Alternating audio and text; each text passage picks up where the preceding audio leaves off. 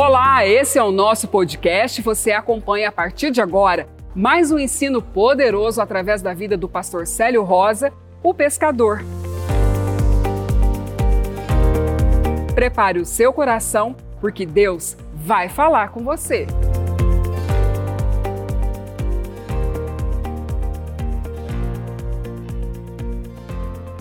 Efésios capítulo 1, no verso 15, diz assim: O apóstolo Paulo escrevendo aos Efésios, a igreja de Efésios, ele diz assim: Pelo que ouvindo eu também falar da fé que há entre vós, do Senhor Jesus, e do vosso amor para com todos os santos, não cesso de dar graças a Deus por vós, lembrando-me de vós nas minhas orações, para que o Deus de nosso Senhor Jesus Cristo, Pai da glória, vos dê em seu conhecimento o espírito de sabedoria e de revelação. Oro também para que seja iluminado os olhos do vosso entendimento. Eu quero que você pare aqui nesse lugar. O apóstolo Paulo está fazendo uma oração para a igreja de Éfeso, rogando a Deus que os olhos deles sejam iluminados. Ele disse: Oro também para que seja iluminado os olhos do vosso entendimento Amados, tem um olho dentro do seu olho, que é o olho do seu entendimento. Quando você entende algo errado, para você esse algo errado é certo, você não olhou com os olhos do entendimento.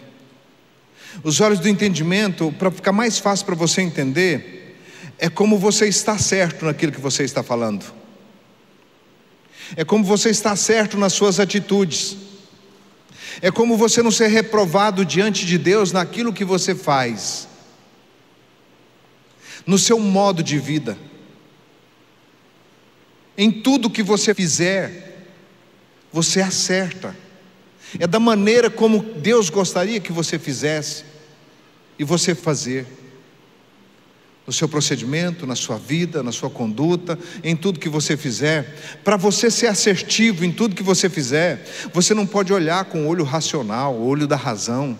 Você tem que olhar com o olho do seu entendimento. Lá dentro, você tem que ter um entendimento vindo do Espírito de Deus para você. Senão, você vai olhar o certo e achar que o certo é errado, e olhar para o errado e achar que o errado é certo. Você vive de uma maneira que às vezes é certa, mas diante de Deus é errada. Já pensou que procedimento você teria que aos seus olhos é certo, mas aos olhos de Deus é errado? O apóstolo Paulo, vendo a igreja de Éfeso, sabendo que Jesus já abençoou essa igreja, ele abençoou tanto que olha o que, que ele diz no verso 3: Bendito seja o Deus e Pai do nosso Senhor Jesus Cristo, o qual nos abençoou com todas as bênçãos espirituais nas regiões celestiais em Cristo. Se aqui no verso 3 diz que ele já nos abençoou, nós precisamos abrir os nossos olhos espirituais para nós vermos como que é a benção dele nas nossas vidas, para vivermos de conformidade com a vontade dele. Porque nós só temos um objetivo aqui nessa terra: viver segundo a vontade de Deus. Porque a segunda vontade de Deus é sucesso garantido em tudo que você fizer. Viver para Cristo, viver para Deus, é ser feliz. Mas você não enxerga isso se não for iluminado os olhos do vosso entendimento. Nós precisamos pedir para o Senhor que ilumine os olhos do nosso entendimento. Tem certo que aos seus olhos parece certo, mas que se você fizer é errado. E nem sempre o seu certo está certo.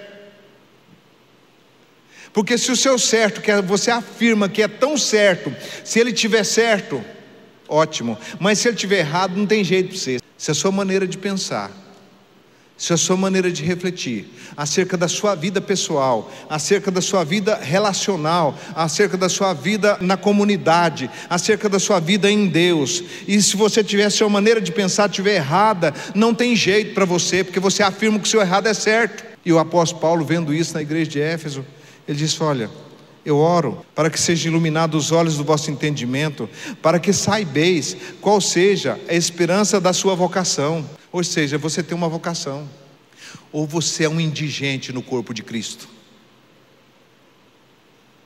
Um membro indigente. O que, você faz? Qual é a sua expectativa? Só de ser abençoado? Isso é muito pouco. Abençoado você foi no verso 3. Mas abrir os olhos do seu entendimento está no verso 17.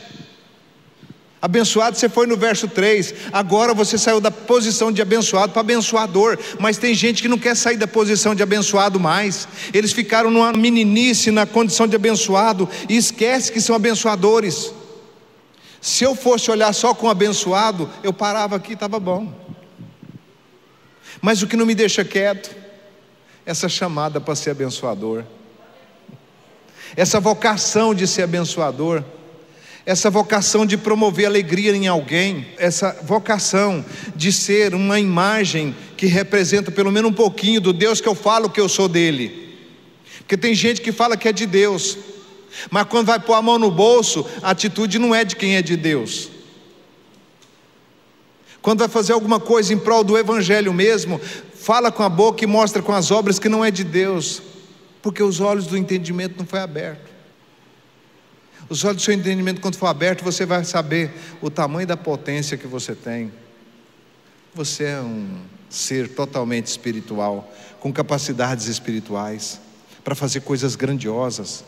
Então apóstolo Paulo aqui, por causa de vocês, eu me ponho de joelho perante o Pai do nosso Senhor Jesus Cristo, o Pai da glória, o qual vos dá no vosso entendimento Abre os olhos do vosso entendimento e te dá o que? O espírito de sabedoria e de revelação. Olha o que, que ele diz aqui: ó. Trabalhe qual seja a esperança da vossa vocação, quais as riquezas da glória da sua herança nos santos, ou você tem uma herança exclusiva para você, tem uma página exclusiva para você, como herdeiro de Deus.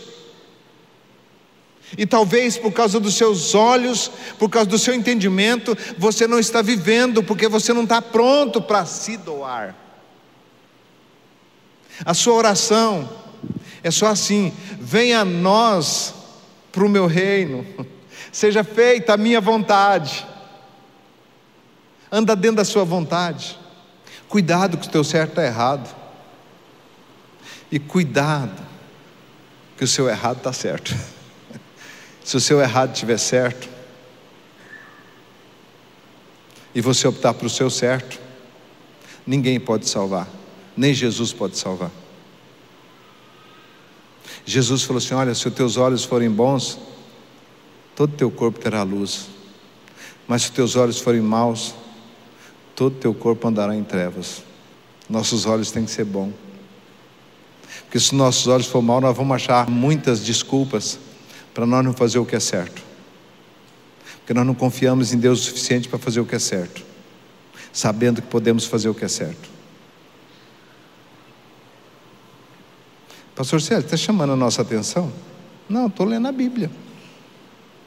Se estiver chamando a sua atenção, é o Senhor, não sou eu.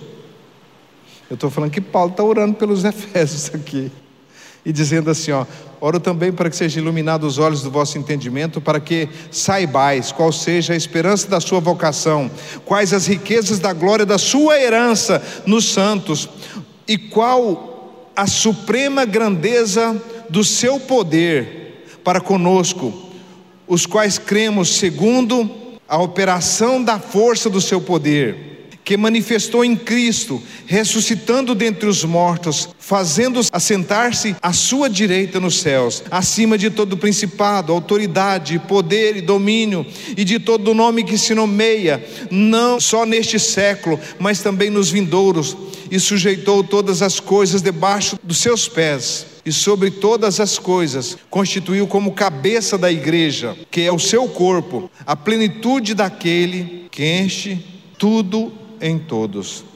Verso 1: Ele vos vivificou, estando vós mortos nos vossos pecados, nos quais antes outrora segundo o curso deste mundo, segundo o príncipe das potestades do ar, do espírito que agora opera nos filhos da desobediência. Entre eles todos nós também andávamos nos desejos da nossa carne, fazendo a vontade da carne dos pensamentos. Éramos por natureza filho da ira, como também os demais. Mas Deus, que é riquíssimo em misericórdia, pelo seu muito amor com o que nos amou, estando nós ainda mortos em nossos delitos, Ele nos vivificou juntamente com Cristo, pela graça sois salvos, e nos ressuscitou juntamente com Ele, e nos fez assentar nas regiões celestiais em Cristo Jesus, para mostrar nos séculos vindouro a abundante riqueza da sua graça, pelo que, pois é pela graça que sois salvos por meio da fé.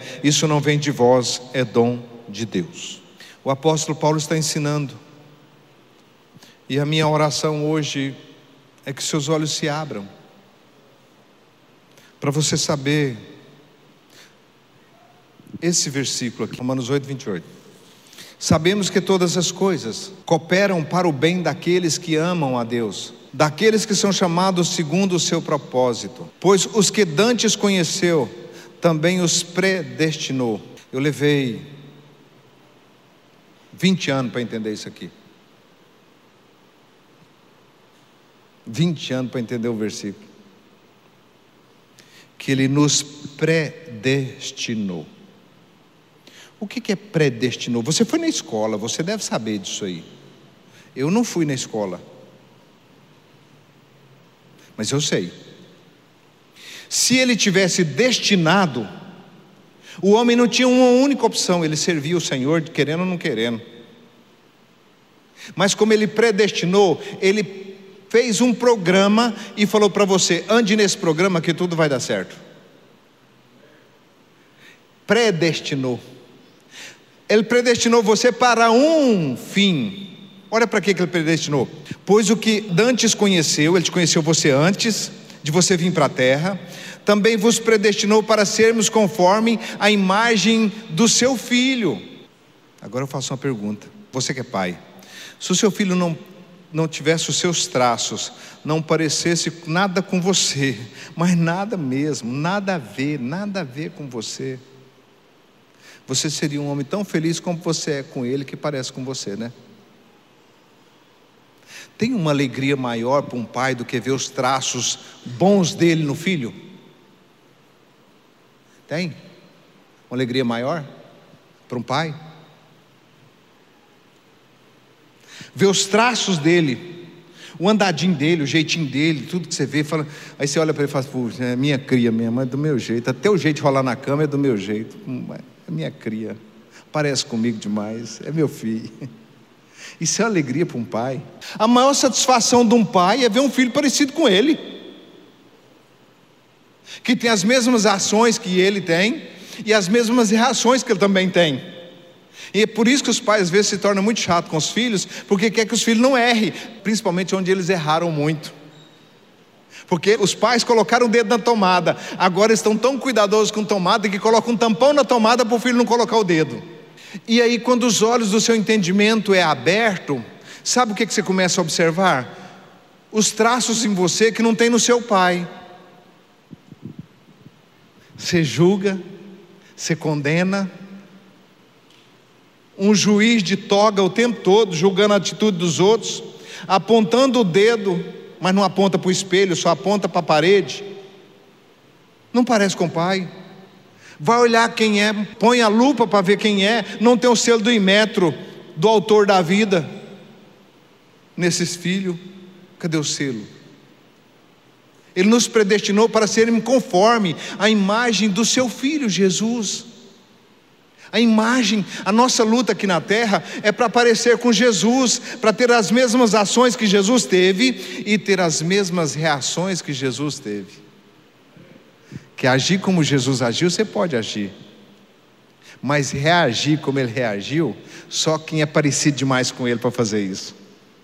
Por isso que ele nos predestinou para ser conforme a imagem do seu filho a fim de que ele seja o primogênito entre muitos irmãos. Os que predestinou, este também chamou.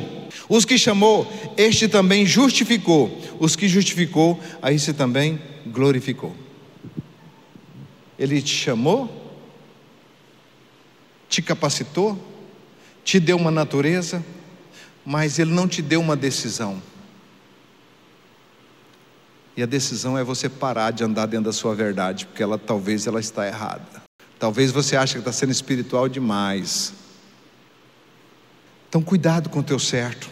Peço ao Senhor que ilumine os seus olhos, porque você foi predestinado para ser uma pessoa muito importante nessa terra. Você foi predestinado. Não pense que você foi feito só para fazer o que você está fazendo, que isso é muito pouco, tem muito mais para você. Você pode ser alguém que o teu nome ecoa para a eternidade. Os teus feitos fiquem em memória eterna no céu. A tua obra ecoa para a eternidade. Se você nunca fez nada num ano assim, que foi o top da sua vida, deixe os seus negócios, deixe o seu umbigo quieto e vai olhar para frente. Porque às vezes a gente olha só para a gente mesmo. Quando Jesus chama nós para comer da ceia, ele falou assim: Olha, fazer isso em memória de mim. Anunciais a morte do Senhor até que ele venha. Então nós temos trabalho para fazer. Eu quero servir a minha vida para isso, sabe? Quero gastar a minha vida. Eu troco qualquer praia em Miami, lá nos resorts de não sei da onde, eu troco qualquer qualquer lugar do planeta só para estar num lugar como aquele e fazer parte da alegria de pessoas como nós fizemos. E você estava na história. Você está nesse filme, esse longa-metragem. Você que foi com nós, você que tem um coração diferente. Ou você acha que Deus chamou você para ser crente, para você ficar sentado no banco de cadeira? Você acha que você foi chamado para isso? Você é muito mais que isso. Você foi chamado para sacudir sacudir a vida de alguém. Agora, quando você fica dentro do comodismo, o diabo gosta de pegar folgados e sossegado que não faz nada. Não deixa ele te pegar, não. Corre dele. Jesus chamou o trabalhador para a tua obra. Tem até um corinho que diz assim: ó, Deus não quer preguiçoso em sua obra, porque senão o tempo sobra. Tem uma musiquinha que é assim. Então vamos embora junto.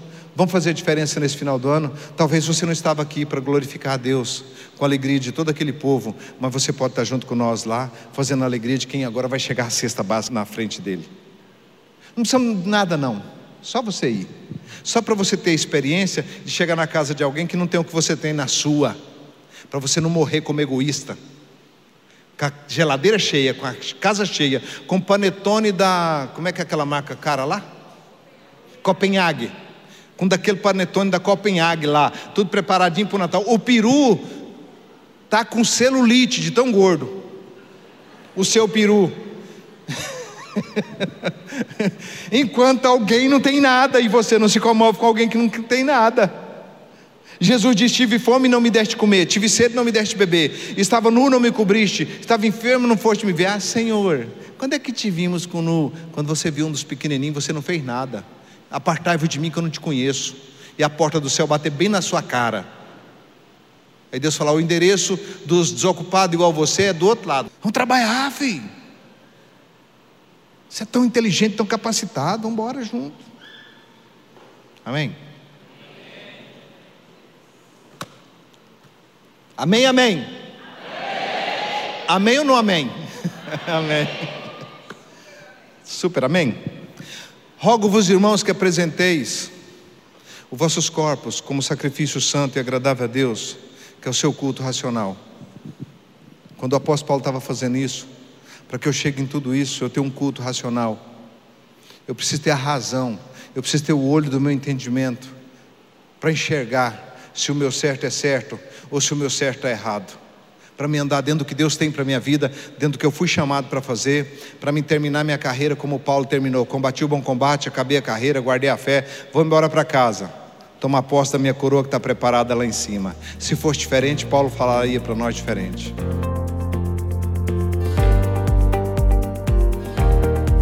E esse foi mais um episódio do nosso podcast. Esperamos que você tenha sido edificado. E lembramos, acompanhe as nossas redes sociais. Deus te abençoe e até o próximo